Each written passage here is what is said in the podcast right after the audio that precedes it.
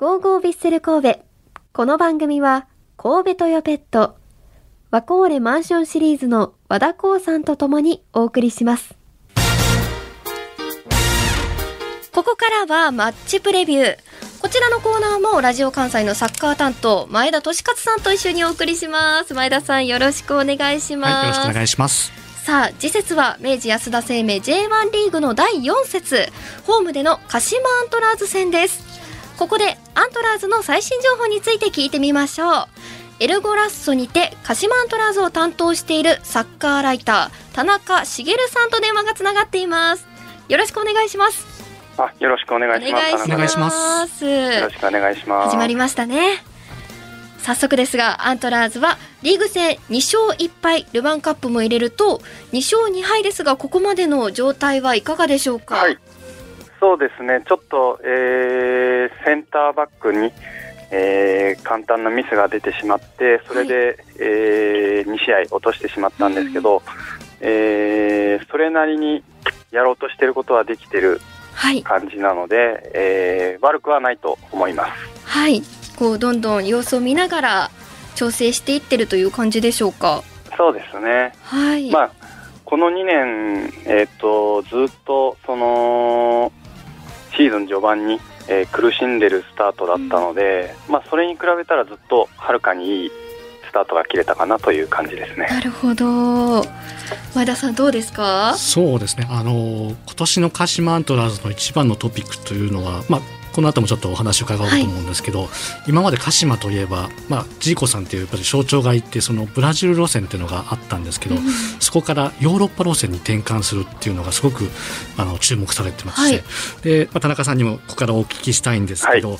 ぱり、まあ、監督がレネ・バイラー新監督が就任するということで、えーまあ、ちょっとコロナ禍の関係で、えーとまだちょっと合流できてないというかその指揮を取ることができてないんですけど、まあ、その中でのこう鹿島のこう新しい今のチームの状況どういう形で進んでいるかのというのとあとははいその、今代行を務められている鹿島のレジェンドの一人岩政さんのもとでこうコーチ岩政さんコーチになさらななられて、まあ、その中での采配ということになりましたがそのあたりはいかがでしょうか？えーっとそうですね、まあ、バイラーさんがいらっしゃらない、えー中、1月の中旬ぐらいかな、はい、えーチームがスタートしたんですけど、まあえーチームを預かっている山佐大輝コーチが非常にこういい形で、えーチームを作って今のところ、えーシーズンスタートできているかなという感じです。でまあ、バイラーさんが、えーっとなんていうんですかねこう具体的にこういう練習メニューやってこういうふうにチームを作ってくれっていうことではなくてもう現場で、えーある程度のそのメニューは渡されてるらしいんですが現場でしっかり判断して選手のその理解度だったり、えーコンディションだったりを見ながらもう君たちでチームを作っていってくれと。もうかなりこう権限を与えて今のところチームが、えー作られていっているみたいなので山佐さんのなんていうんですかね裁量がかなりこう色濃く今のチームはこう反映されてるかなという感じです。なるほど。そのあたりでまあそのまあある意味いい意味でのその、はい。岩政さんも経験されたこう鹿島らしさというかあそのあたりもなんかこう反映されながらチームを作ってるのかなという感じが試合を見て感じたんですが そのあたりはいかがですか？そうですね、あのーちょっと言い方は悪いかもしれないですけど、去年までのアントラーズの戦い方っていうのは、少しこう時代遅れになってしまってたかなという感が否めなかったんですね。あのービッセルさんもこうイニエスタ選手が入ってきたりして、うん。えーヨーロッパのこのなんていうんですかね、現代的なサッカーにこう取り組んでるあの雰囲気がすごく見てる皆さんも感じられてると思うんですけどアントラーズはどうしてもその今までの成功体験があったものですからそこからなかなかちょっとこう脱却できないところがあったんですけどやっぱり、えー今年からバイラーさんが就任されたで岩政コーチが入ったっていうことで相手を見ながらしっかり、えー立ち位置で、ポジショニングで優位を取って自分たちで主導権を握ってサッカーをやっていこうっていうことに今取り組んでいるので、えー、その辺、まあ、最初ちょっとなかなかあのうまくいかない部分もあったんですけどだいぶ、えー、選手たちもこう手応えをつかみながらこの4試合できてきてるんじゃないのかなと思います。なるほど。そうですね。あ、その中でもこう主力選手の、えー、上田綺世選手だったり、はい、まあ、ラキ選手だったりがこうゴールを決めて、まあ、相変わらずもう攻撃のタレントを含めていい選手揃ってるなという感じがするんですが まあこう田中さんから思うこう鹿島から見て、はい、まあまあ、神戸相手にこう鹿島のここは気をつけた方がいいんじゃないかっていうポイントみたいなのって何かあったりしますか？そうですね。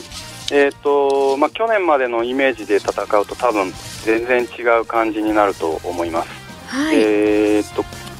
この間の、えー、試合でも、えーと、システムを試合の中で3回ぐらい変えたのかな、えー、多分去年までの鹿島だと、もう1回変えるかどうかなっていうぐらいだと思うんですけど、まあ、本当にこの相手の出方であったり、えー、試合の展開によって選手の配置を変えたりしてくるので、まあ、なんでうまくいかないんだろうとか、こうちょっと思ってる時に、あれ、もしかしてやり方変わってるみたいな、なんかそういうちょっとあの選手の立ち位置をすごくこう注意してあのご覧になった方が面白いし試合をこう楽しめるんじゃないのかなと思います。はい。ではこの次の試合のお話に行きましょうか、はい、えー、鹿島アントラーズ戦のキープレーヤーをお互いに発表していきましょう、はい、まずは田中さん、はい、アントラーズのキープレーヤーは誰でしょうか、そうですね。今年からあのチームに復帰した鈴木優馬選手です。はい。理由もお願いします。はい。えー、っとまあ彼は、えっと、今開幕戦で、えー、1得点しただけでまだゴールとしてはそのチームにこう貢献できてないかもしれないんですけど、はい、えー、非常にこう幅広く動いて今必要な時にこうどこにいなきゃいけないのかとか何をしなきゃいけないのかっていうのをこうプレーで、えー、他の選手に示すことができているので、はい、今までやっぱりあの鹿島アントラーズって小笠原光雄選手っていうこう優勝してた時に必ずいた、うん、あの本当に偉大なキャプテンがいたんですけど、はい。彼がこうやってたことを似たようなことを、